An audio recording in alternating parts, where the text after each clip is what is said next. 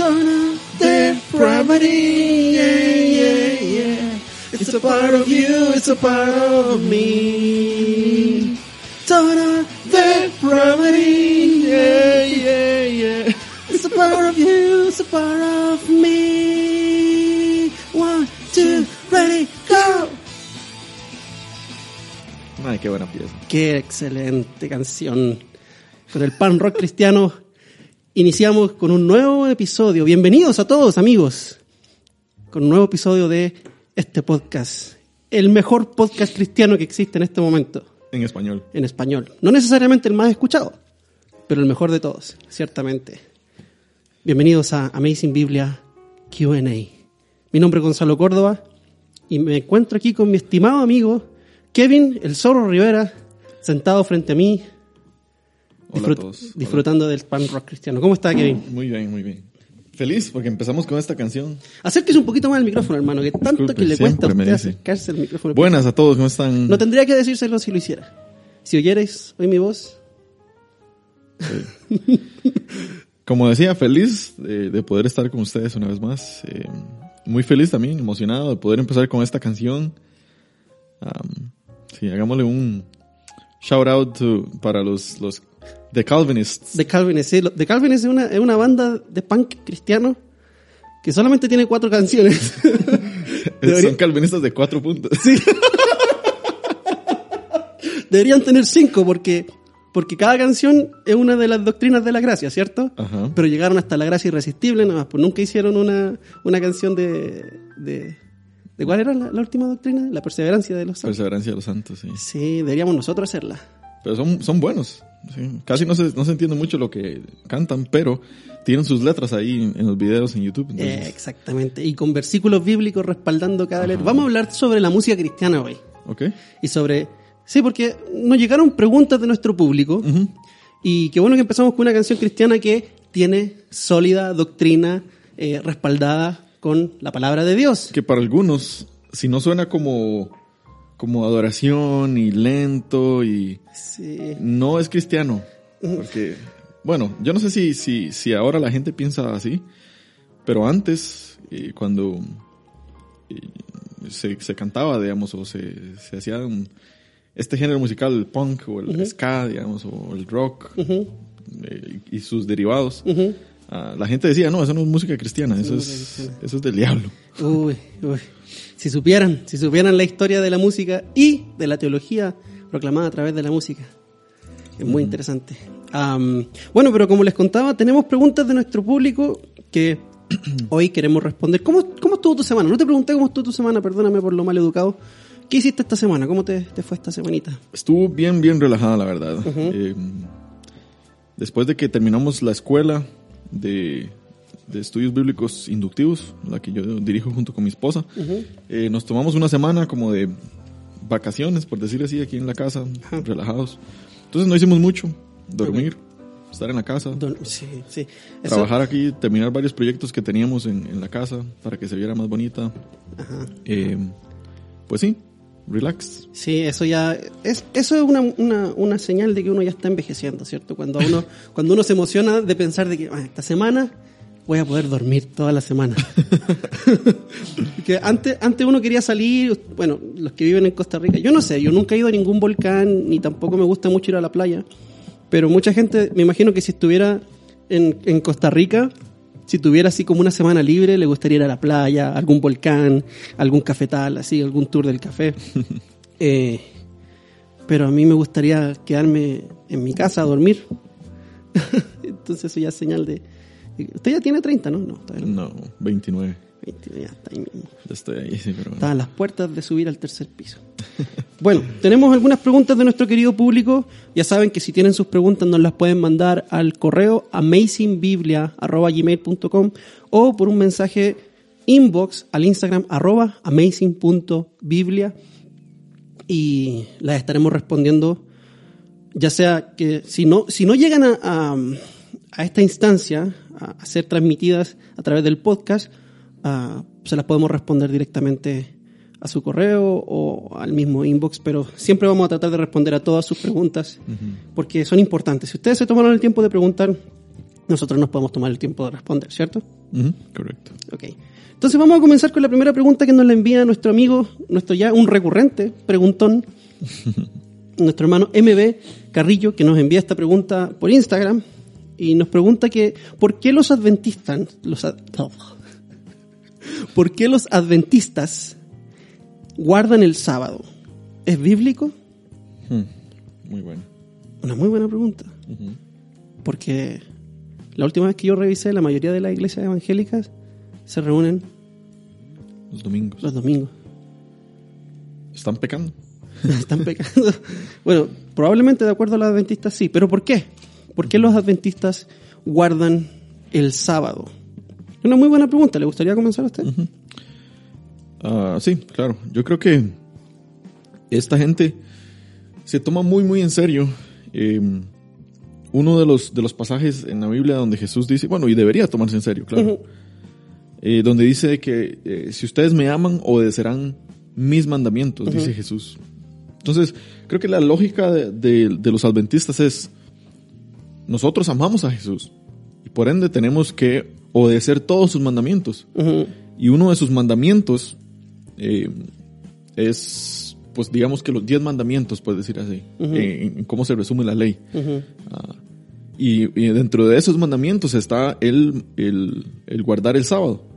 Eh, entonces, si yo amo a Jesús, tengo que también no solamente no robar, eh, no mentir, no matar, eh, sino que también tengo que guardar el sábado. Entonces creo que es por ahí es donde ellos van, o es su lógica para poder ah, interpretar este pasaje así.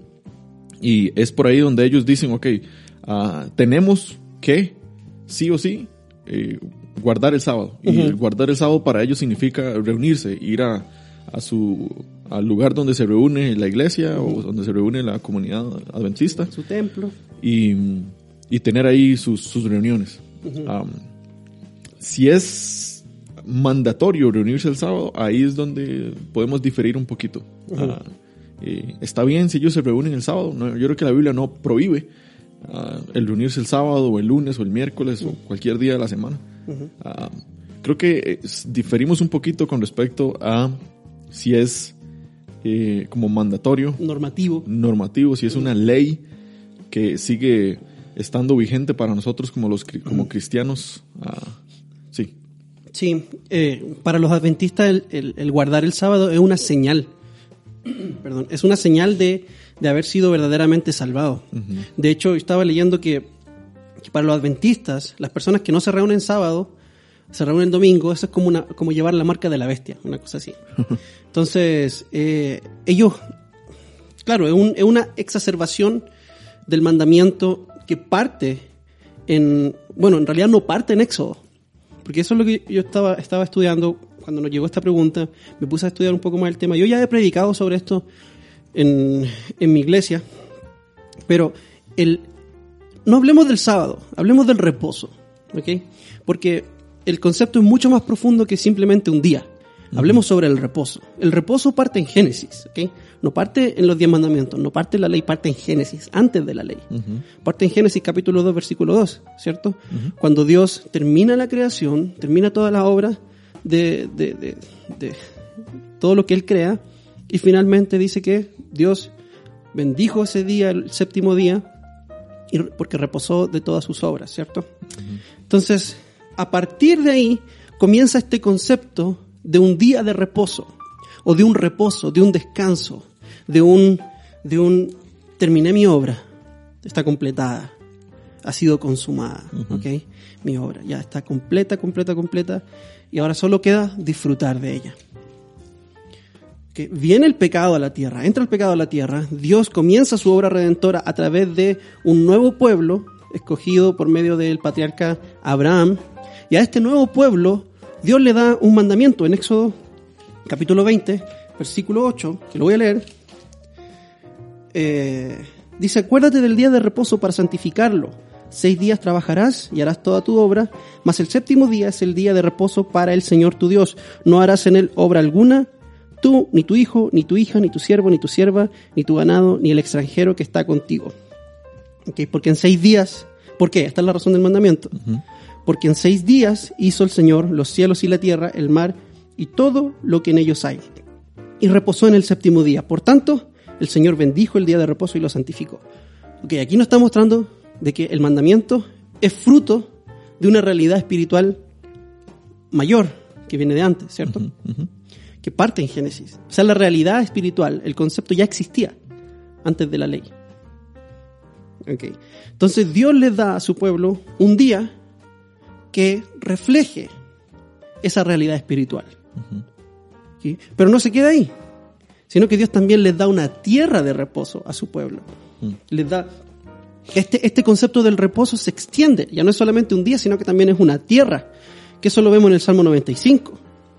en el Salmo 95, el, el salmista escribe acerca de la, la, rebeldía del pueblo de Dios en Meriba, cuando, cuando Dios mandó a Moisés a sacar agua de la roca, ¿cierto? ¿Te acuerdas de eso?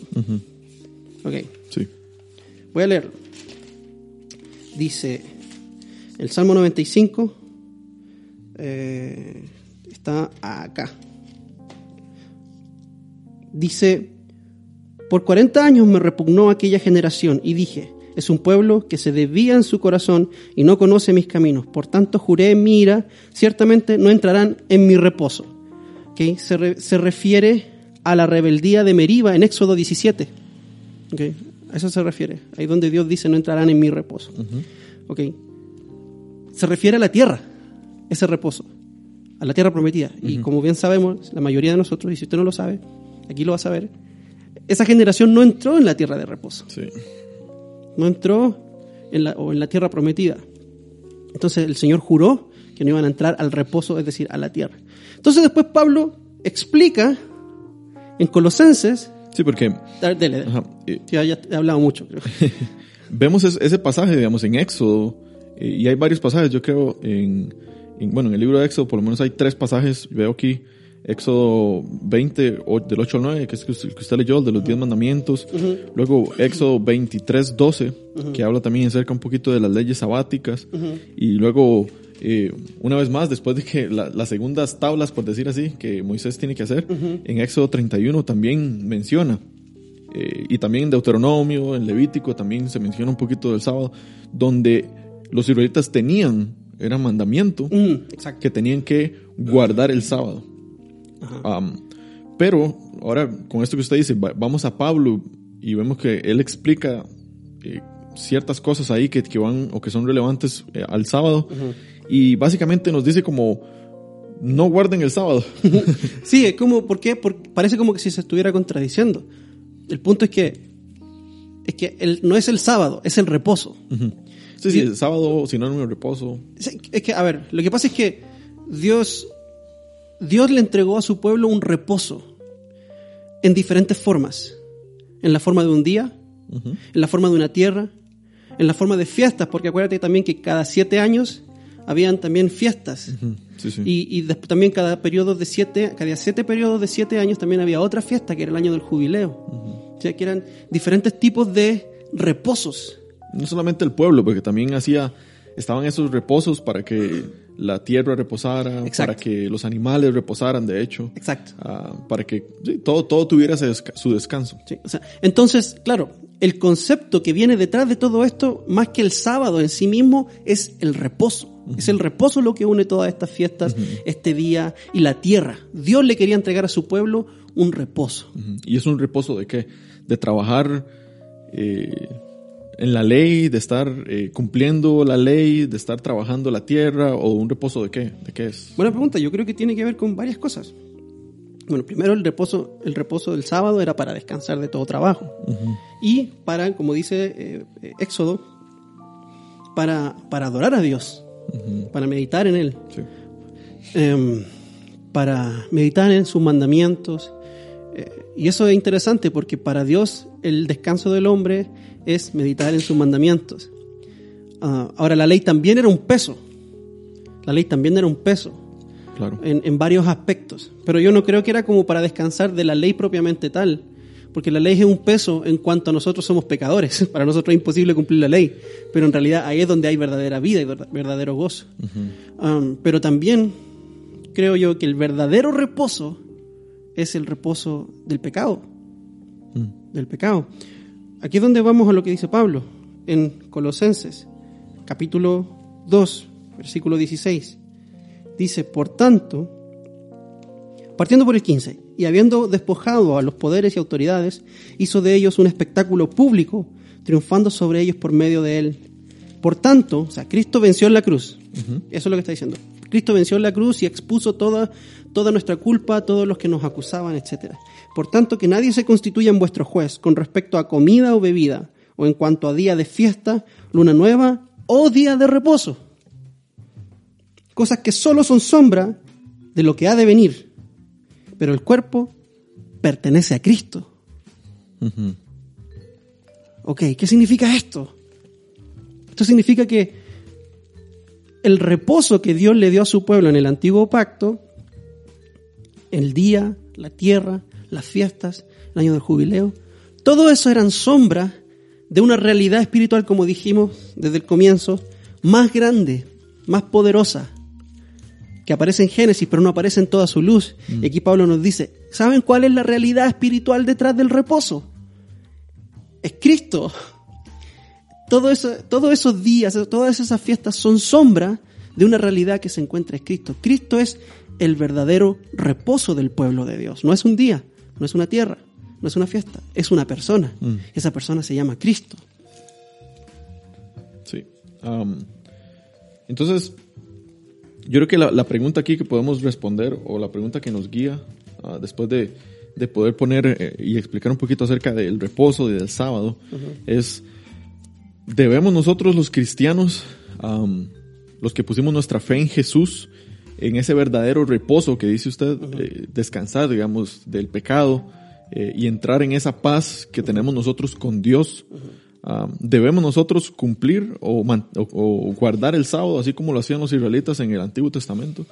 O pongámoslo en un contexto más como eh, contemporáneo, ¿debemos hacerle caso a los adventistas, a la ley adventista, de que tenemos que guardar el sábado porque eso es un, una señal de un cristiano verdadero? Eh... ¿Es bíblico eso que ellos están haciendo? Okay. Es bíblico en el sentido de que sí está en la Biblia. Está en la Biblia, el pueblo de Dios guardaba el sábado, eh, guardaba el sabbat, el día de reposo. Es bíblico en ese sentido, en que está en la Biblia. Ahora, uh -huh, la pregunta es, ¿todo lo que está en la Biblia o todo lo que está en la Biblia, a ver, todo lo que está en la Biblia es bíblico, ¿ok? Pero no significa que todo lo que está en la Biblia, ¿qué es lo que quiero decir?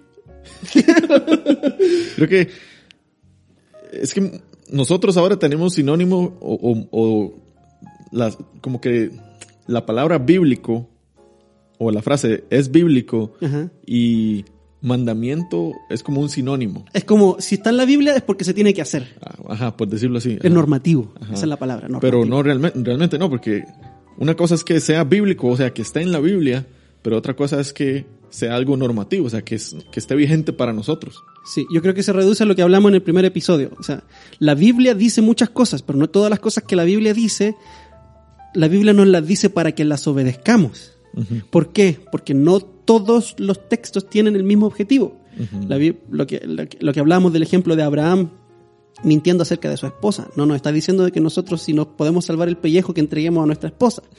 ¿Cierto? o en hechos. No nos dice, no nos está diciendo de que, de que tenemos que elegir a los ancianos echando suerte. -huh. ¿No? ¿Cierto? Nos está mostrando qué fue lo que pasó. Okay. Ahora, es bíblico el reunirse en sábado a adorar a Dios, porque eso es lo que hacía el pueblo de Dios antes de Cristo. Uh -huh. También es lo que hacían los discípulos, porque iban el día de reposo al templo, porque eran judíos. Uh -huh. Es bíblico en ese sentido.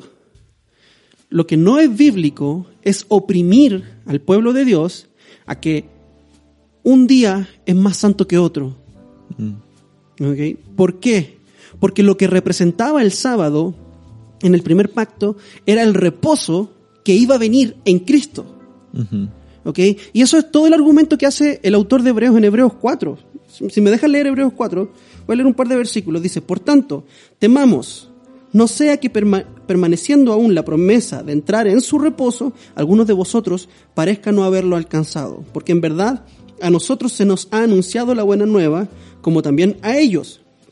pero la palabra que ellos oyeron no les aprovechó, se refiere a los, a los antiguos, no les aprovechó por no ir acompañada por la fe en los que, en los que oyeron. Porque los que hemos creído, vea esto, los que hemos creído, entramos en ese reposo, tal como él ha dicho, como juré, mira, no entrarán en mi reposo, aunque las obras de él estaban acabadas desde la fundación del mundo, porque así ha dicho en cierto lugar acerca del séptimo día. Aquí menciona un tipo de reposo, el séptimo día. Y Dios reposó en el séptimo día de todas sus obras. Y otra vez, en este pasaje, no entrarán en mi reposo. Por tanto, puesto que todavía falta que algunos entren en él, en el reposo, falta que algunas personas entren al reposo, es decir, a Cristo, Sí. Y aquellos a quienes antes se les anunció la buena nueva no entraron por causa de su desobediencia. ¿Qué es lo que nos está diciendo el autor acá? Que entrar en el reposo es entrar a la fe en Cristo. O entrar a la fe en Cristo, entrar a Cristo, es entrar verdaderamente al reposo. Entonces, está mal obligar a una persona a guardar el sábado por creer de que el sábado es el verdadero día del Señor. Todos los días son del Señor. Sí. Y como dato curioso, nada más, un dato curioso ahí. estaba leyendo de que nueve de los diez mandamientos son como reafirmados en el Nuevo Testamento. Am, en Mateo 19, 18 habla acerca del, del adulterar, habla acerca del, del asesinato, de robar, de presentar falso testimonio. Y nueve, digamos, de todos los diez mandamientos son reafirmados en el, en el Nuevo Testamento. El único que no se reafirma es, es el, el sábado. Y de lo que se dice el sábado eh, es lo que Jesús dice en Mateo 12, 8 ¿Qué dice Jesús? que dice, um, dice así, sepan que el Hijo del Hombre es Señor del sábado.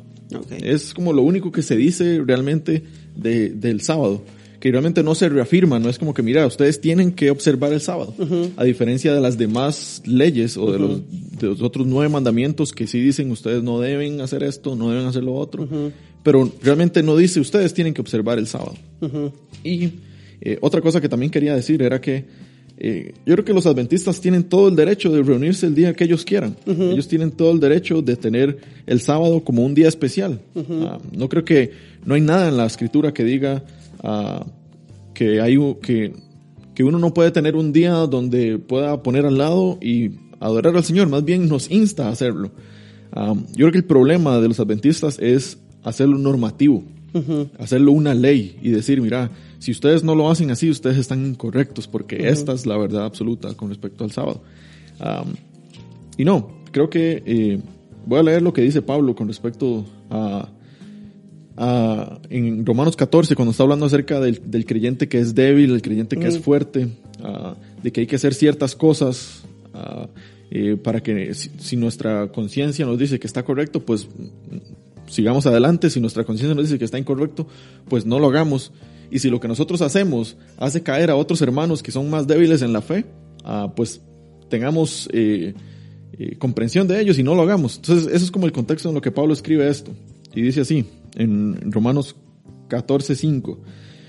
Hay quien considera que un día tiene más importancia que otro. Mm, Como los adventistas, ellos consideran de que el sábado es más importante que cualquier otro día. Pero hay quien considera iguales todos los días. Cada uno debe estar firme en sus propias opiniones. El que le da importancia especial a cierto día lo hace para el Señor. Y el que come de todo, come para el Señor y lo demuestra dándole gracias a Dios. Y el que no come, para el Señor se abstiene y también le da gracias a Él. Entonces, ya sea que los adventistas se reúnan el sábado, lo hacen para el Señor. ¿Lo hacen para el Señor? lo hacen para el Señor.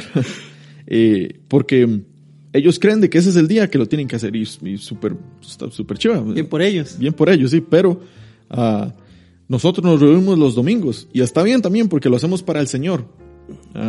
Hay algunos que tienen un día especial, hay otros que tienen los días que todos son especiales.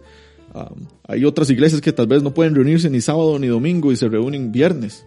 Y está bien. La, la cosa es que, eh, o, la, o la cuestión aquí es que se tiene que reunir la iglesia, sí o sí. Eso sí. No importa cuál día, pero tiene que haber un día donde el cuerpo de Cristo local se reúna como, como comunidad a, a adorar grupalmente al Señor. Sí, sí, estoy de acuerdo contigo. Creo que el problema está cuando comenzamos a poner cargas sobre la gente.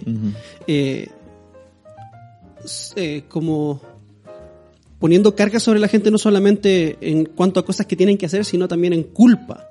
Es decir, si usted no se reúne el sábado, usted tiene la marca de la bestia, como, como dicen algunos adventistas. Tal vez los más jóvenes no digan eso, pero históricamente eso es lo que se ha creído.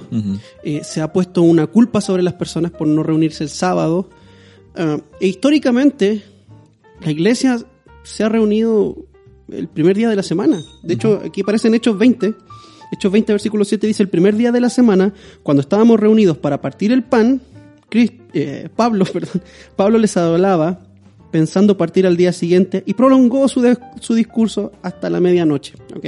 Si usted se queja de que su pastor predica muy largo, dele gracias al Señor que Pablo no es su pastor porque este señor predicaba hasta la medianoche. Hasta que alguien se caía del sueño y se moría. Hasta que se...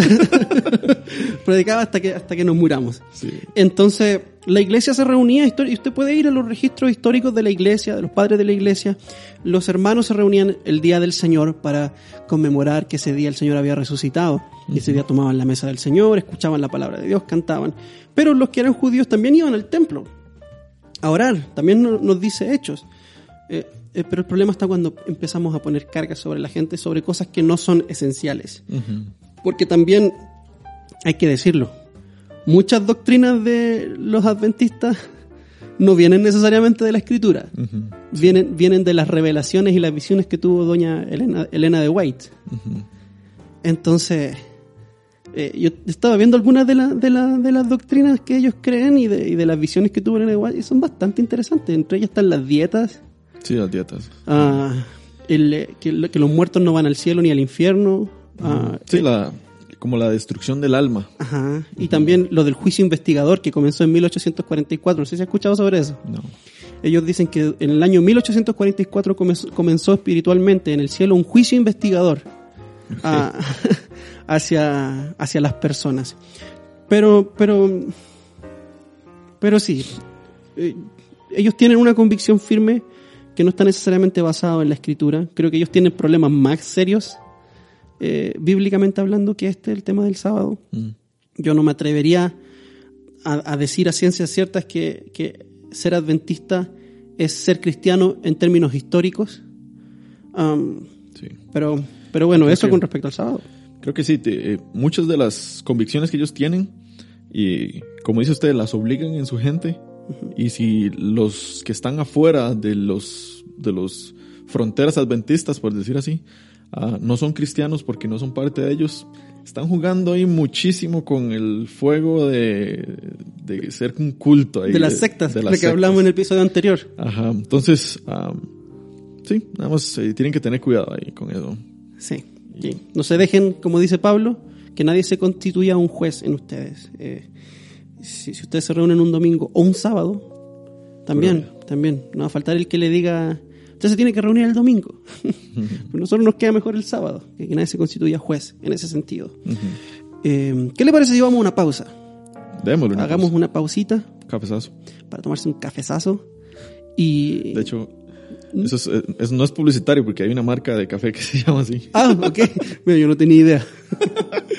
ok, vamos a tomarnos una pausa y ya vamos a estar de vuelta con más preguntas y respuestas en este podcast, su podcast favorito llamado Amazing Biblia. Q&A. Ya volvemos.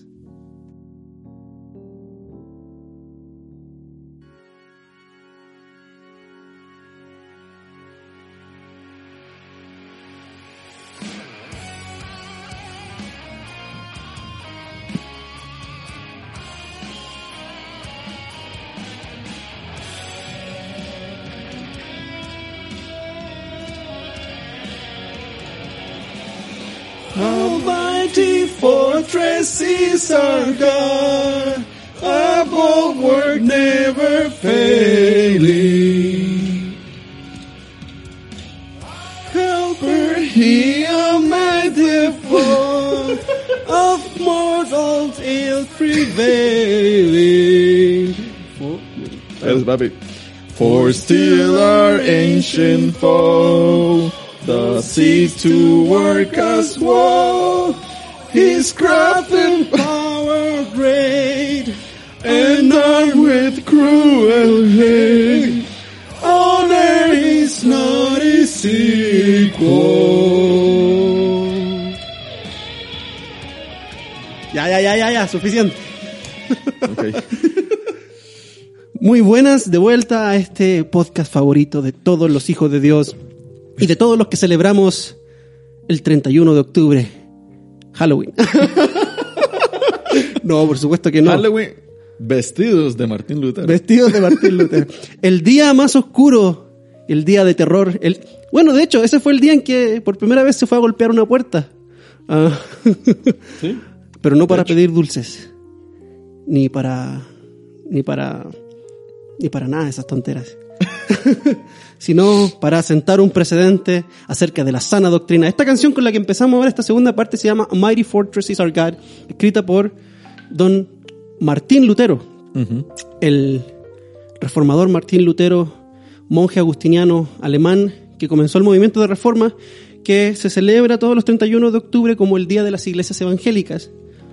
Ah, no como Halloween, aunque fue un día de terror para el catolicismo romano. Sí. Ah, pero, mm, pero sí. Eh, estamos comenzando con estas canciones porque creo que, que el tema que, que nos corresponde ahora hablar es un tema que tiene que ver también con la música y con la teología y con la buena doctrina dentro de las canciones, ¿no? La verdad es que queremos que ustedes voten quién canta mejor. Eso es todo. Ajá. Ok, Eh, vamos a poner una encuesta en Instagram y ustedes van a decir quién vota mejor. ¿Quién vota mejor? ¿Quién canta mejor?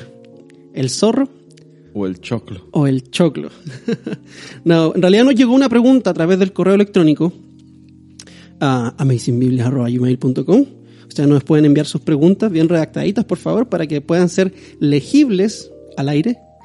Ah, o también al inbox del Instagram que se llama Amazing.biblia. arroba amazing.biblia. Eh, pero todos saben que eso con arroba.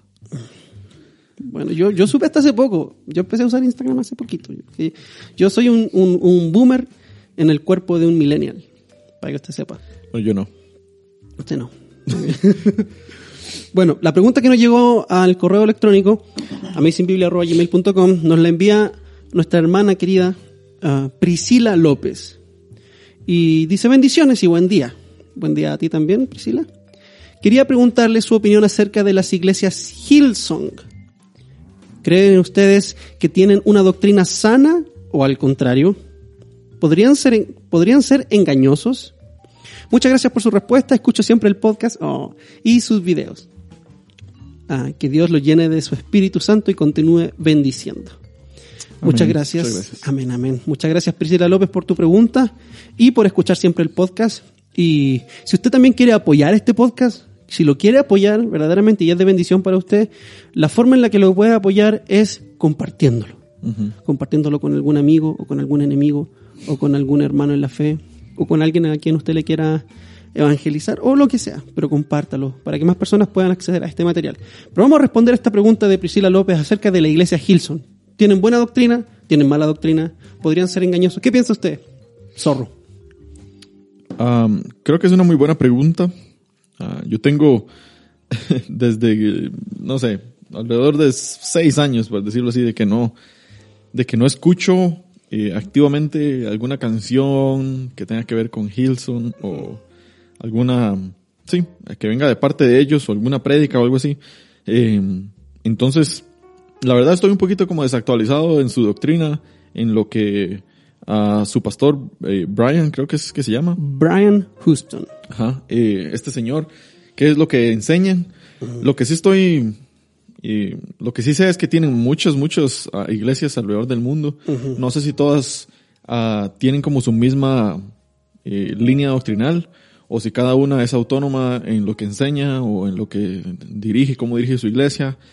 Em, sí, no estoy muy, muy, muy empapado, pero creo que al ver su página y al ver eh, el, los, los, ah, el blog de Hilson y todo lo que escriben y, y ciertas entrevistas que han tenido con ciertos pastores y ciertas eh, amistades que tienen con, ah, con pastores que son como de dudosa Reputación. reputación. Am, sí, ya, ya tengo como una idea, la verdad. Eh, no sé si es muy prejuicioso, pero No, pero eso es válido porque una forma de reconocer sí. la sanidad de una persona es también mirar a las personas con las cuales se rodea. Es como dime con quién andas y, te, diré quién eres. De, de hecho, de hecho, hay pasajes que son parecidos a ese dicho, ¿no? Eh, y, y al final, si uno se junta con lobos, uno Aprende- aprende uno- a aullar. uno aprende a aullar. Ahora, no es lo mismo estar en un mismo lugar con una persona ah, con el objetivo de predicar el evangelio a hacer asociación con esa persona y, y dar, como dice Pablo, dar la mano de aprobación, ¿cierto? Y creo que eso es lo que usted, lo que usted está diciendo acá, es como que Hilson, el pastor de Hilson, tiene como este tipo de asociación, eh, compañerismo con... Se está desarmando el estudio. con... Tiene esta asociación con, con pastores que tienen dudosa reputación. ¿Eso es lo que usted está diciendo? Ah, sí, sí, sí, sí. Ok. Ah, entonces creo que eso ya abre como la puerta para poder tener una, una conclusión, tal vez un poquito rápida, sí, Ah, pero eh, ya, ya, ya puedo ir viendo, digamos, de, hacia, hacia dónde se va dirigiendo eh, la doctrina que Hilson enseña. Eh, Sí. Mm. ¿Qué Veo- tipo, ¿Qué tipo de pastores ve usted ahí que están asociados con Hilson? Mm, por lo menos veo en una en su blog veo que tuvieron como una entrevista ahí con eh, este pastor que se llama T.D. Jakes. T.D. Jakes, sí lo conozco. Él, él dice, tiene una- un concepto muy hereje acerca de la Trinidad. ¿Sí? Él es modalista, sí. Oh. Él es modalista con respecto a la Trinidad. Él no tiene una sana doctrina acerca ¿Qué, de la Trinidad. qué es el, mo- el modalismo? El modalismo es una herejía que trata de describir a la Trinidad como si fuera una sola persona que se manifiesta a través de tres modos distintos, por eso se llama modalismo. Un ejemplo de esto sería ah, esta analogía que se hace acerca del agua. Cuando uno dice el Espíritu Santo es como el agua, ah, es una sola, una sola cosa que se manifiesta en tres diferentes estados de la materia. Entonces el agua puede ser eh, líquida, gaseosa o sólida. Mm, ¿ok? Pero esa no es una forma correcta o bíblica de explicar la Trinidad. Porque es como que yo dijera, yo viniera y dijera, hola, soy Gonzalo, y después me fuera y volviera y dijera, hola, soy Goku, y después me fuera y volviera y dijera, hola, Soy soy, Chaos. soy Chao. soy, eh, me, me explico. Ah, y esa no es una forma, no es una forma bíblica de explicar la Trinidad. O es como que yo dijera, yo, Gonzalo Córdoba, soy pastor, soy esposo y soy padre. Soy tres cosas, pero soy una sola persona. sí, eso, eso iba a decir yo también. Y eso es una mala forma de entender a la Trinidad. Es una herejía, de hecho, una herejía antigua que la iglesia condenó hace muchos años. Eh, Dios es tres personas, un solo Dios. No hay analogía que lo pueda explicar eso. Solamente se puede explicar a través de, del consejo divino, que es la palabra de Dios. Mm. Pero mm, hasta el momento yo creo que no hay ninguna analogía que pueda explicar correctamente la, la, la Trinidad. Si hablan inglés, les recomiendo un video de, de, de Lutheran Sat- Satire, Ajá. donde están los dos irlandeses diciendo, come on, Patrick. Vayan a ver ese. Se lo vamos a dejar en una descripción ahí en Es el bien bueno, es muy muy bueno. bueno ese video. Eso explica más o menos la herejía. Y, y T.D. Jakes es hereje en ese aspecto. En ese aspecto. Entonces, ah, este señor T.D. Jakes, que también eh, es uno de los pastores que tiene en Estados Unidos muchísimo dinero, es uno de los pastores que están ahí como en el top de los pastores que tienen más eh, ganancias de las cosas que hace. Ok, es una pregunta. ¿Está mal tener dinero que un pastor tenga dinero? No. O, o el problema es que él es un predicador de la prosperidad? Ah, no, no, no hay problema que un pastor tenga dinero. Gloria a Dios. Y Siempre y cuando se lo haya ganado honestamente. Ajá, siempre y cuando, sí. Gloria a Dios y el Señor lo ha bendecido ah, a través de lo que Él hace. Pero, sí, a lo que me refiero es que Él tiene mucho dinero porque pertenece también a este grupo de pastores eh, que forman parte de la, de la teología de la prosperidad. Ok. Entonces, ah, sí. Sí, como Eh. dijimos en un episodio anterior, en las iglesias de la teología de la prosperidad, generalmente el único que prospera es el pastor. sí. Sí. Entonces usted dice que hay un problema con Hilson porque tiene asociaciones con este pastor. ¿Hay algún otro pastor que usted haya visto ahí? Eh, aún no he visto por acá. Eh, pero digamos, si es parte de ti, si TD Jakes es parte de, de esto, probablemente también vaya a ser, eh, no sé, el, este señor de, de Betel, ¿cómo es que se llama? Eh, es- se llama Bill Johnson. Bill Johnson, que es formado también parte de, como de ese, ah, estilo de, de predicación o ese estilo de hacer iglesia. El movimiento apostólico, el nuevo- la, la nueva reforma apostólica Eso que le llaman. Eso mismo, ajá. Y esta gente también está conectada con Guillermo Maldonado, Benny Hinn, y están siempre en, est- en estas conferencias eh, The Sand, donde están Todd White y todos estos eh, herejes que son más que nada del mundo angloparlante. Ok. Eh, si usted no los conoce, le recomiendo que averigüe quiénes son estas personas con las cuales se relacionan eh, el ministerio de Hilson. Pero el ministerio de Hilson se hizo principalmente conocido por su música Sí. más que por su doctrina. Y creo que por ahí es donde la mayoría de nosotros hemos llegado a conocer acerca de Hilson, por su música. ¿Qué opina usted sobre la música de Hilson? Como le digo, yo tengo más de seis años. Sí, pero no le estoy preguntando hace cuánto fue la última vez que Yo escuchó sé, Hilson. por lo mismo, pero hasta este punto no. O sea, antes yo recuerdo que la música de Hilson no era tan, tan mala doctrinalmente hablando. O tal vez mi estándar doctrinal no era tan bueno.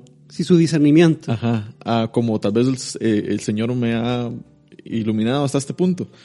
Entonces, am, pues sí, yo saltaba eh, ahí con todo, ah, tómalo. Tómalo, sí, bueno. es que eso es de nuestra generación cuando éramos más jóvenes, ¿cierto? Y, y alzaba las manos cuando, o sea, todo, o sea, Es era eterno. Sí, sí, sí, sí. Entonces, ah, creo que no eran, no eran eh, malas canciones, porque creo que hasta a, a aquel punto nadie conocía su, ah, su doctrina, Sí. eh, o lo que ellos enseñaban, digamos, a través de, eh, o digamos, que nadie tenía claro de que muchas veces est- estos tipos de, de iglesias utilizan la música para poder atraer a las personas. Y una vez que ya tienen o que los han atrapado, por decir así, en su música, empiezan a escuchar eh, sus enseñanzas, empiezan a, enseñar, a, a- a escuchar sus prédicas. Y eh, sí, la música es como ese enganche. Sí. Entonces, hay ciertas canciones de Hilson, eh, tal vez hoy en día, eh, que son buenas. De hecho, hay un par ahí en mi playlist, ah, que es- creo que se llaman como What We Believe, algo así, We Believe in This and This. Ah, and que this. es el, es el, es el credo apostólico. Ajá, esa es muy buena. Es buena canción. Es esa. muy buena. Ah, pero como le digo, también eh, hay otros tipos de canciones que tal vez no sean lo mejor. No mencionan ni siquiera a Dios. Ah, habla mucho acerca como de, de lo que yo estoy pasando o, o se enfoca mucho en el yo, en el yo, en el yo. No es ni siquiera nosotros como iglesia, sino soy yo, yo, yo, yo. Y mis emociones. Ajá, entonces, eso hace que sea atractivo para mucha gente. Claro. Y así eh, es como una trampa, por decir así, para poder entrar en, en su doctrina y en lo que ellos están enseñando. Que es muy parecido a lo que Betel usa. Sí. Es sí. la misma estrategia que Betel usa. Utiliza la música para, para poder usar como una trampa y ahí ya una vez que los tiene como atrapados, o sea, no atrapados en, en un mal sentido, sino que... Es un gancho tiene- comercial. Una Ajá. vez que se hacen conocidos. Ajá. Eh, ya la gente empieza a escuchar eh, pues sus falsas doctrinas en, en la iglesia. Entonces hay que tener mucho cuidado con la música. Sí, yo creo que la, digamos, la ventaja en español, por lo menos, es que hasta- yo no conozco ninguna Hilson en español. Me refiero a Hilson como iglesia, algún pastor que, que predique Hilson en español. No sé si, si usted conoce. Yo, que yo sepa, no, porque tampoco sigo Hilson. Porque tampoco es de mi agrado mucho su música. Sí, era algo que me gustaba hace mucho tiempo.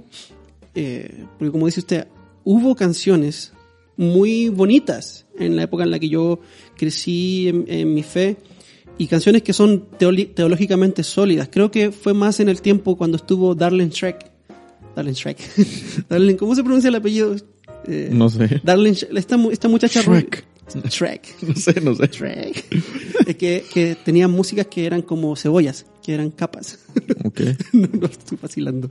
Ah, Darlene Trek, que fue una líder de adoración de Hilson, que ella, ella, de por sí ella era más o menos más sólida. Al final ella salió de Hilson, terminó saliendo de Hilson, y creo que hasta trabajó con el ministerio Ligonier. Sí, que de hecho cuando murió R.C. Sproul ella también sacó un video dando gracias a la gente por, por el apoyo. Eh, eh, Ligonier es, el ministerio fundado por R.C. Sproul, que es un teólogo, un teólogo que hemos mencionado acá varias veces. Entonces, por ahí se ve como que en ese lado había sanidad doctrinal, pero en la música, porque en el púlpito era otra cosa. Ujú. El púlpito era otra cosa. Y de hecho, Hilson se ha vuelto más famoso en los Estados Unidos, sobre todo por, por el pastor eh, Carl Lentz, que es el pastor de la iglesia Hillsong en Nueva York, que fue el que bautizó a Justin Bieber Mm. y que es la iglesia donde va Chris Pratt. ¿Sabe quién es Chris Pratt? No. Eh, Star Lord de los Guardianes de la Galaxia. Ah, sí, sí, sí, sí. sí. Ah, ok. Ajá, ajá, ajá. Ah, sí, ese, ese, ese hombre que todos aman y que todos, que, que todos quieren ser.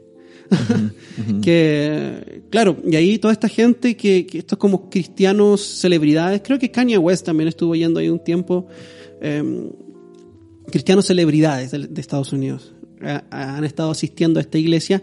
Y el problema con esta gente es que con respecto a temas como la homosexualidad tienen una perspectiva muy muy muy blandita muy muy suavecita No, no han condenado la homosexualidad como pecado propiamente tal, sino que más bien se han ido por el lado de que Dios los acepta a todos, eh, lo cual es una verdad a medias, es una verdad, pero es una verdad a medias, de que Dios los acepta a todos, de que tenemos que recibir a toda la gente con amor en la iglesia. Y sí, es cierto, es cierto, todos venimos de un trasfondo de pecado. Pero el problema con Hilson no es que trate o quiera alcanzar con amor al pecador, sino que intenta an- alcanzar con amor al pecador que está orgulloso de su pecado. Mm. ¿Ok? y, y no solamente con amor, sino que con un tipo de amor, que es este amor de yo te abrazo, te acepto, te quiero. Y el amor no siempre viene en esa, en esa presentación.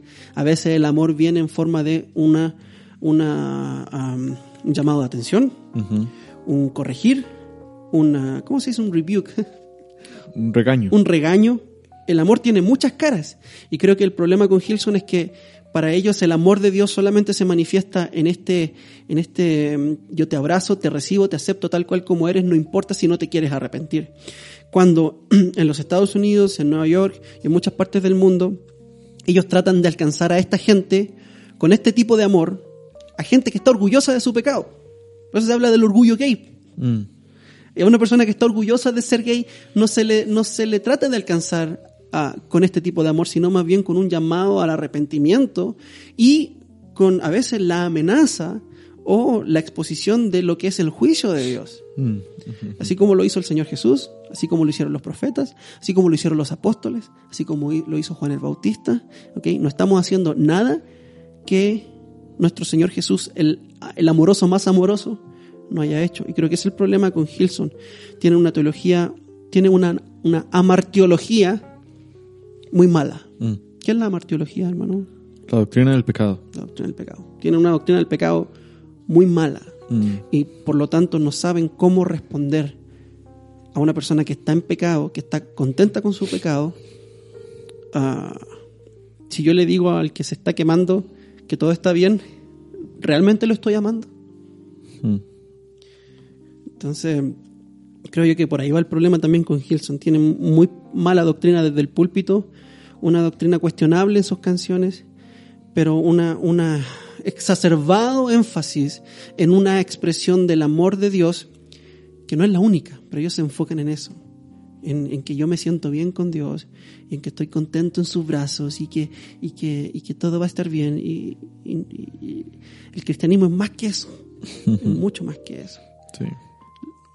¿Qué- Creo que qué am, al ver aquí sus, sus blogs o lo que se escribe, am, creo que la iglesia en Estados Unidos ahora, creo que no, no me siento como en el lugar de poder criticar esto, porque tal vez yo no estoy en el mismo contexto en que un eh, cristiano de Estados Unidos, Am, pero creo que ahora la iglesia en Estados Unidos está abriendo sus puertas a esto que se llama la iglesia como des- despierta, La woke. woke. Sí. Como que hay un cierto conocimiento, es como, es como muy, muy gnóstico, por decirlo así. Ok. Es como que ciertas iglesias están siendo despertadas a la necesidad o a los problemas sociales que hay en, en el mundo, especialmente en Estados Unidos. Ah, por ejemplo, el racismo, eh, eh, ciertos X problemas sociales que hay, eh, la injusticia y que... Eso se llama critical, critical theory. Ujú, Ajá, sí, sí. sí. Entonces, am, es muy, muy ah, peligroso, creo.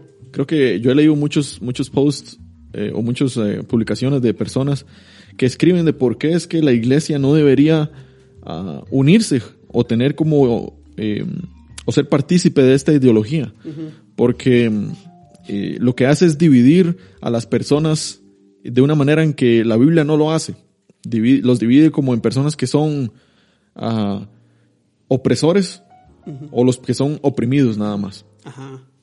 Eh, y la Biblia no hace esa distinción. La Biblia dice, ok, están los justos y están los santos. Eh, perdón, están los justos y están los pecadores. Los justos, los santos, los pecadores.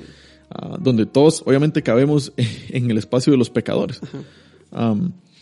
y creo que esa es una de las muchas cosas que esta ideología, la iglesia woke, o despierta, como quiera llamarlo usted, eh, tiene.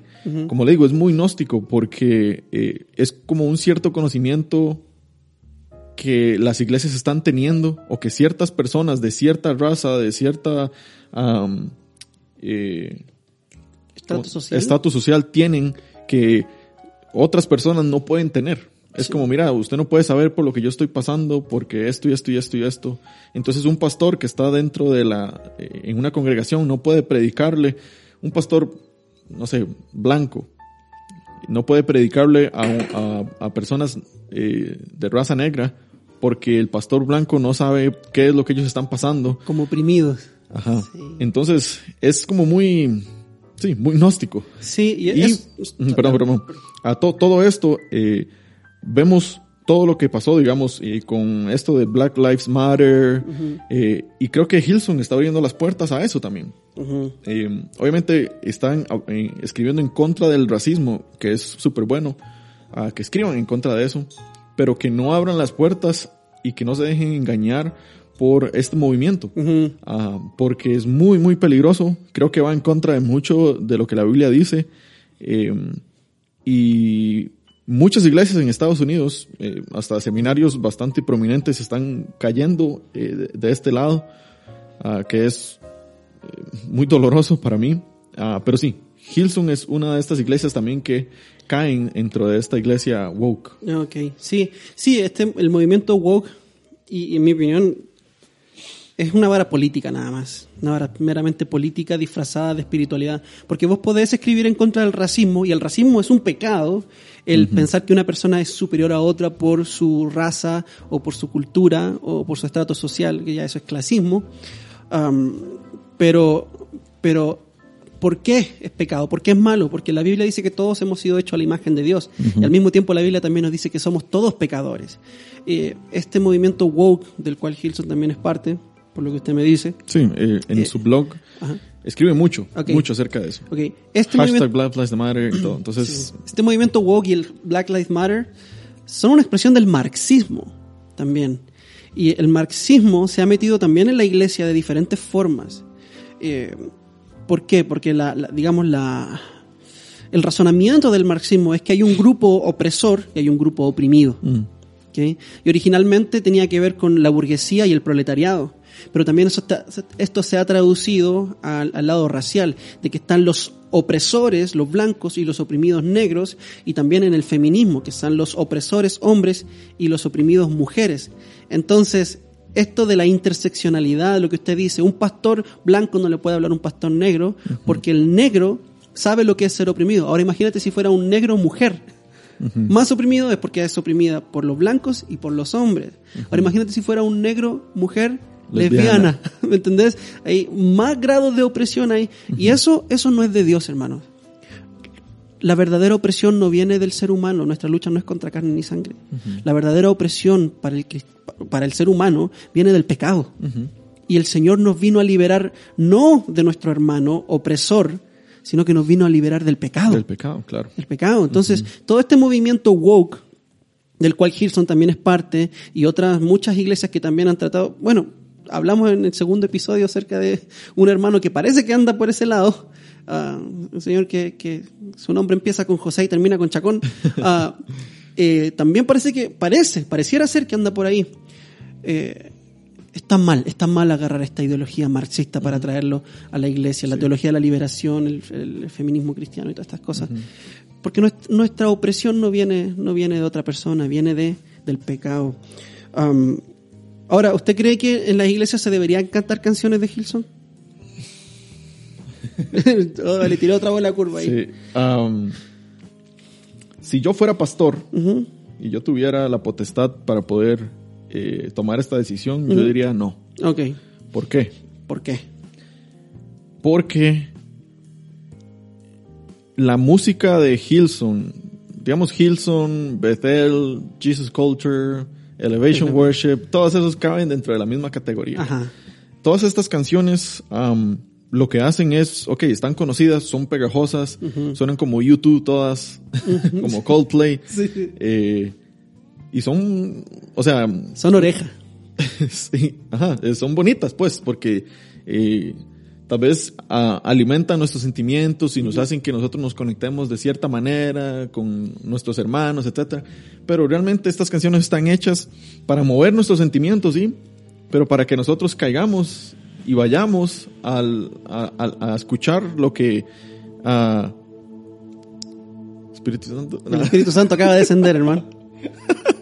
Eso es para que nosotros vayamos y escuchemos a Bill Johnson, para que vayamos y escuchemos a, a Brian Houston o Houston, como sea que se diga, a- o vayamos y escuchemos a Stephen Furtick, eh, que son pastores que realmente no son muy confiables, porque Sí, no el manejo confiables. de la escritura no es muy exegético correctamente. Sí, no es ortodoxo para nada. Entonces, de hecho, Stephen Furtick también eh, es modalista.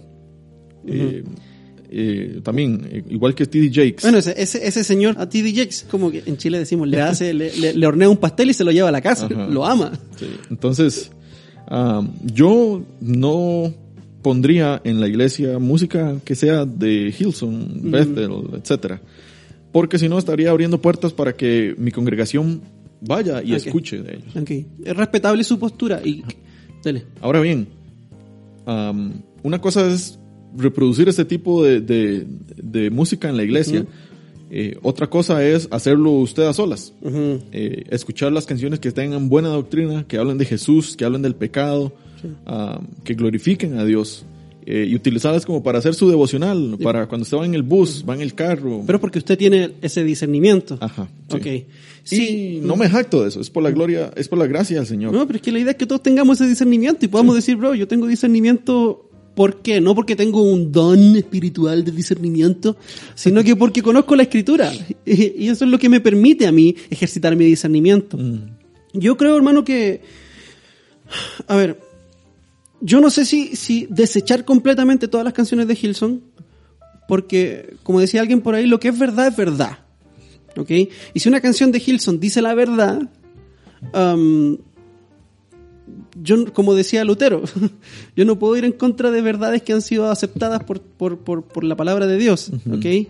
Am, pero, pero sí en mi labor de pastor yo tengo que educar a la iglesia acerca de quiénes son estas personas y cuáles son sus doctrinas. Porque claro, voy a abrir una puerta a que esta gente vaya a investigue. ¿Quién canta esta canción tan bonita que cantamos acá? Una canción tan, tan doctrinal, porque como usted decía, hay canciones de Hilson que son buenas, que son doctrinalmente sólidas. Pero hay otras que no.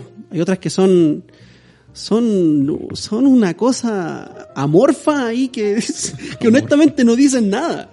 Y que, y que se basan en esto, en lo que yo le puse hace un ratito. Sí. Ese sonidito. Que es como, oh, ha llegado, el Espíritu Santo está aquí. ¿Por qué? Porque suena el, el teclado.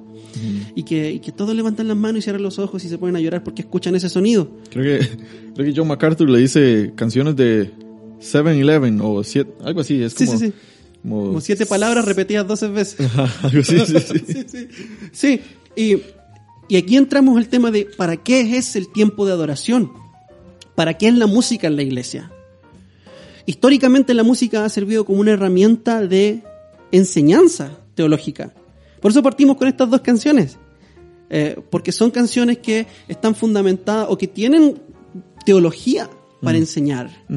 Y las canciones de Hilson, honestamente, no todas, y de, de hecho, la gran mayoría No tienen nada teológicamente, eh, bíblicamente sólido que me puedan enseñar, más que que me digan, Dios me ama, Dios me ama, y Dios me ama tanto, y, que, y, y yo me siento tan amado por Dios, y lo cual es una verdad bíblica, pero hay mucho más para ofrecer en cuanto a la doctrina del amor de Dios.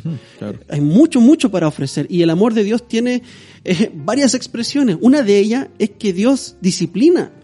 Yo nunca he escuchado ninguna canción de Hilson que diga, estoy tan feliz de sentir tu amor en la disciplina. Me has dado con tu vara, Señor. o, o, Señor, gracias por las pruebas, ¿me entendés? Eh, Es- eso no vende. eso no vende, es que exactamente eso no vende, es un negocio. Es un negocio, Hilson. um, ah, para mí, para mí, a mi parecer. Pablo nos anima en Efesios capítulo 5, eh, versículo 19, nos dice que hablemos entre nosotros con salmos, himnos y cánticos espirituales. ¿Cómo debemos adorar a Dios?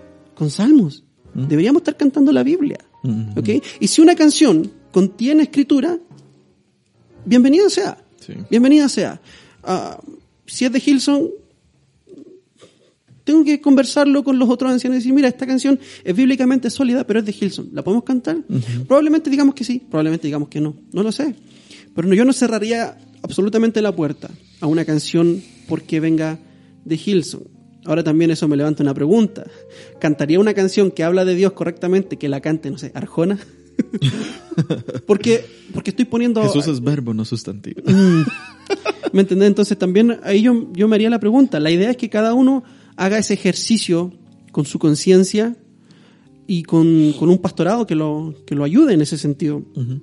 Yo, yo no estoy seguro si le cerraría completamente las puertas. A Betel sí. Creo que la teología de Betel es bastante más peligrosa que la de, que la de Hilson. Pero, pero peligro es peligro en el fondo. Entonces, hermanos, hay mucha música cristiana buena. Ah, no tenemos que quedarnos con Hilson necesariamente. Hay mucha, mucha música cristiana que es valiosa, buena y, y que podemos escuchar. Y que en estos tiempos está accesible para todos. Ajá, exacto. Exacto. En estos tiempos, cosa que usted agarre Spotify y busque o YouTube eh, y puede encontrar un montón de música cristiana buena y más si es- entiende inglés. Y si no quiere escuchar música, puede escuchar este podcast. Así es. Ok. Vamos a hacer un podcast. Bueno, no, vamos a hacer un. No, nada que ver. Donde solo cantemos. Vamos a hacer un Pero podcast. eso no sería un podcast, sería- Eso sería un álbum. Sí. Eh, ya, está, ya está empezando a hablar tonteras. Vamos a ir a, a otra pregunta que nos hace nuestra audiencia. La siguiente pregunta viene de una hermanita, una hermanita nuestra, que, bueno, no es mi hermana, es una hermana en Cristo, que se llama Miss Kiwina. Miss Kiwina. Buen nombre tiene. Miss Kiwina nos envía una pregunta a través del Instagram, arroba amazing.biblia, y si no está siguiendo el Instagram, vaya, sígalo. Y nos pregunta lo siguiente. Cuando aceptamos a Cristo en nuestro corazón, en nuestro corazón, mencionan que somos hombres nuevos. ¿Ok? ¿ok? Cristo lo menciona con el bautismo. El punto de mi pregunta es, a través de que el, a través de que el convertirnos requiera dejar al viejo hombre, pero eso lleva tiempo, siento que en algunas ocasiones no es rápida nuestra conversión, sobre todo en actitudes. ¿Cuál es la diferencia entre nuestra conversión y nuestro verdadero caminar en Cristo? ¿Cuál sería nuestro consuelo en la palabra cuando no cambiamos rápidamente? ¿Cómo ser luz para otros cuando aún no creen en nuestro cambio? ¿Cómo lidiar con la culpa cuando no se es perfecto? Rayos. Creo que son muchas preguntas. Pone, pone una carita riéndose con una gotita así de sudor. Ah, sí, son muchas preguntas, pero creo que se reduce a, a este asunto de, de nuestra santificación. ¿Cómo poder saber que realmente somos salvos cuando a veces eh, nuestras actitudes no lo demuestran? Mm. Cuando a veces nuestra actitud, a veces tenemos tentaciones que decimos, Señor, qué, qué feo, qué feo está el- el- lo que dije o lo que hice. Eh, ¿Cómo se reconcilia eso? Nuestras acciones que a veces son pecaminosas con, con lo que creemos haber experimentado, que es la salvación. Entonces, ¿qué, ¿qué le podría decir usted a, a nuestra hermana Miss Kiwina? Sí. ah, así como usted dice, yo creo que es, es un. eh, es cuestión, digamos, de poder reconocer eh, nuestra santificación. Porque yo creo que ella aquí confunde eh, los términos. Creo que confunde la conversión con la santificación. Ok, ¿podría explicarnos la diferencia entre conversión y santificación? Sí, eh, la conversión es, el, es un momento único eh, en la vida del, del creyente. Eh, es un momento donde Dios soberanamente ah, convierte, la redundancia, convierte nuestro corazón de, de piedra a un corazón de carne y ah, nos da la fe para que nosotros podamos creer en Él. Ok. Entonces, en otras palabras, Dios regenera nuestro espíritu para que nosotros podamos ah, ver nuestra necesidad de un Salvador y después eh, a- Poner nuestra fe. poner nuestra fe en Jesús. En. Entonces, esto, la conversión es una cosa que sucede una sola vez en el creyente. Ok. Y ya. Es un momento específico en la vida donde la regeneración sucede una vez nada más. Luego, la santificación es el proceso que viene después de ser convertidos. Es un proceso diario ah, hasta que nosotros, eh, hasta la muerte básicamente, ah, donde día a día, hora a hora, minuto a minuto, eh, vamos, am, estamos siendo probados, por decir así, o estamos siendo moldeados Moldeado. a la imagen de nuestro eh, Señor Jesucristo. Entonces es, es un proceso diario ah, el que nosotros vamos a ir, eh, pues por la gracia de Dios, eh, como subiendo escalones, por decir así. No en espiritualidad, pero tal vez más en cómo nosotros nos vamos pareciendo más a Jesús. Carácter. El Señor va moldeando nuestro carácter. Ajá. Ok. Sí, te entiendo. Entonces, eh, esas, esas dos conceptos creo que hay, que hay que tenerlos claros, porque la conversión es una cosa y la santificación es otra cosa. Sí, porque aquí pregunta ella cuál es la diferencia entre nuestra conversión y nuestro verdadero caminar en Cristo. Y Yo creo que a verdadero caminar en Cristo ella se refiere a la santificación. Yo creo que aquí por una falta más bien de, de- de- tal vez de conocimiento de ella, del conocer el término teológico, santificación, ella habla acerca del verdadero caminar en Cristo. Ahora, la pregunta que yo le hago a usted, el proceso de santificación al cual entra una persona que ha sido convertida, salvada y regenerada por Dios. Usted dice que una vez que hemos sido salvados, entramos a este proceso de santificación, ¿cierto? En este proceso de santificación, ¿es posible que el cristiano peque, caiga, eh, actúe de una forma que, que no esté de acuerdo o que no refleje esa salvación de alguna forma? Claro, sí, obviamente. Creo que esto nosotros ya lo habíamos hablado un poquito, creo que fue en el primer episodio que hablamos acerca de la predestinación, Es posible, sí.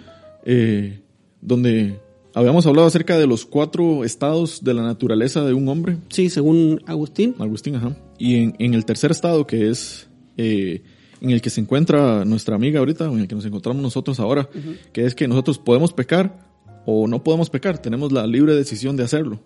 Ah, pero yo creo que eh, si nosotros somos verdaderamente cristianos, eh, como digo, esa santificación nos va a llegar al punto donde nosotros vamos eh, a seguir escogiendo el no pecar tenemos la posibilidad o tenemos las dos opciones, ok, vamos a glorificar a Dios en lo que nosotros hacemos o vamos a hacer que eh, el espíritu se contriste. se con- ajá.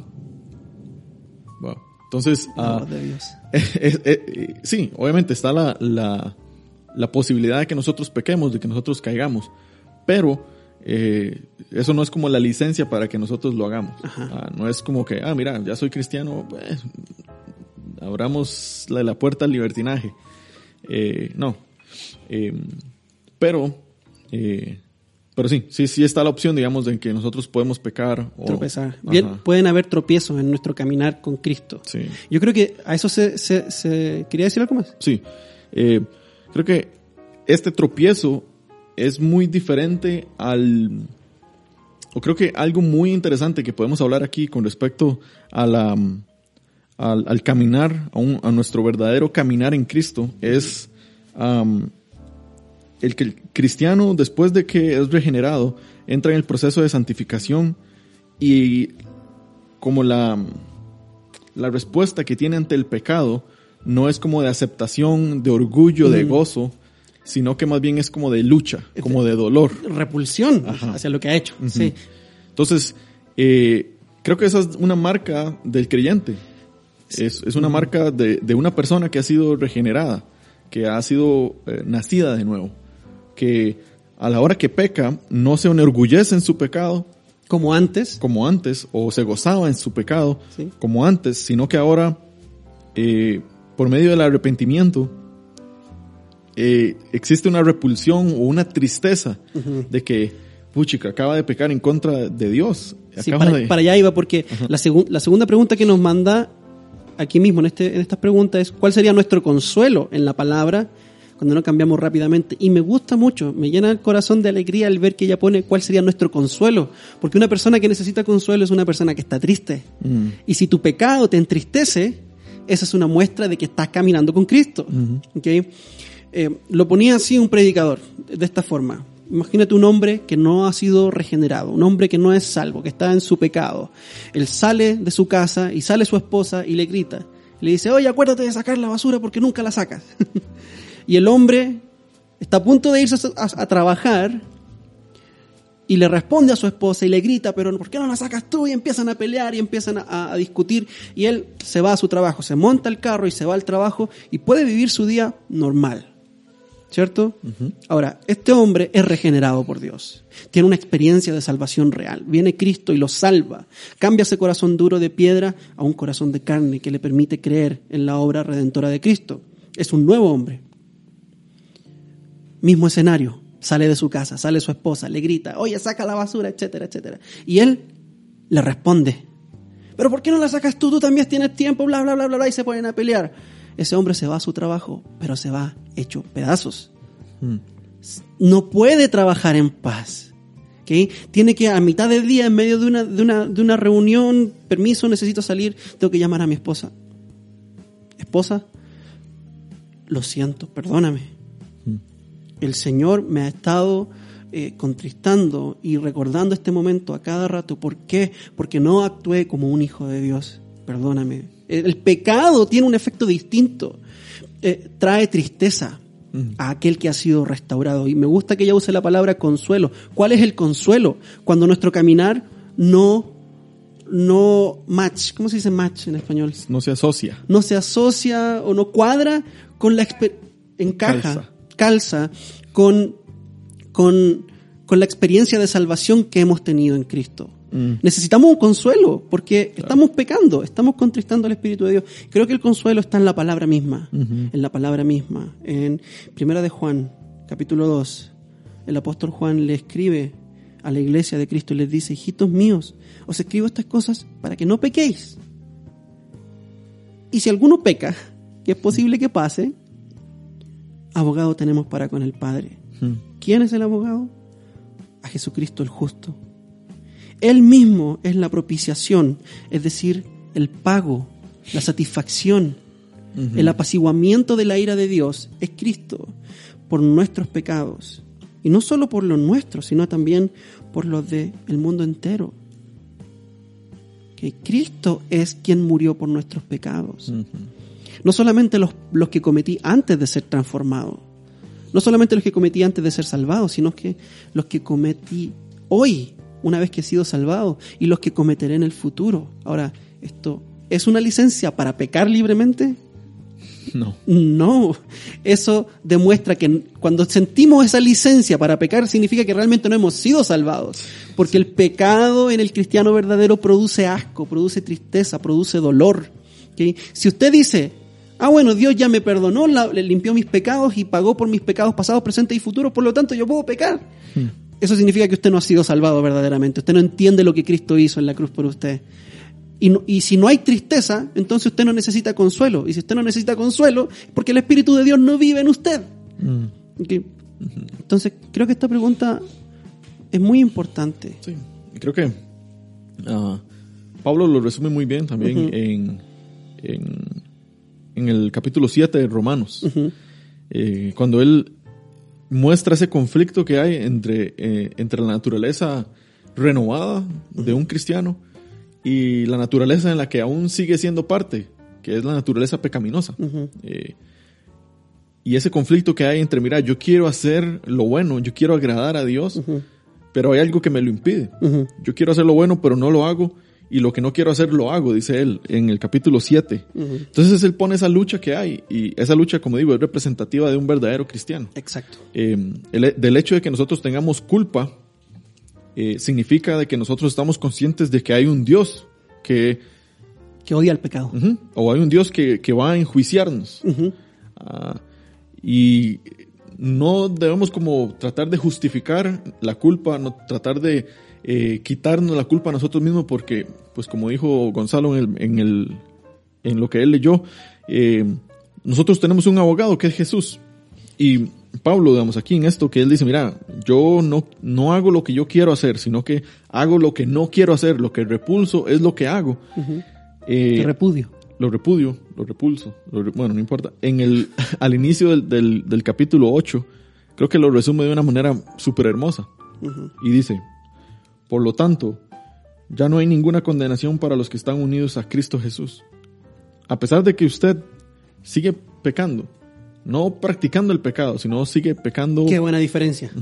Pe- pecar y practicar el pecado. Sorry, continúa. Ajá. Eh, usted sigue pecando, pero no practicando el pecado. Eh, ya no hay ninguna condenación para los que están en Cristo Jesús.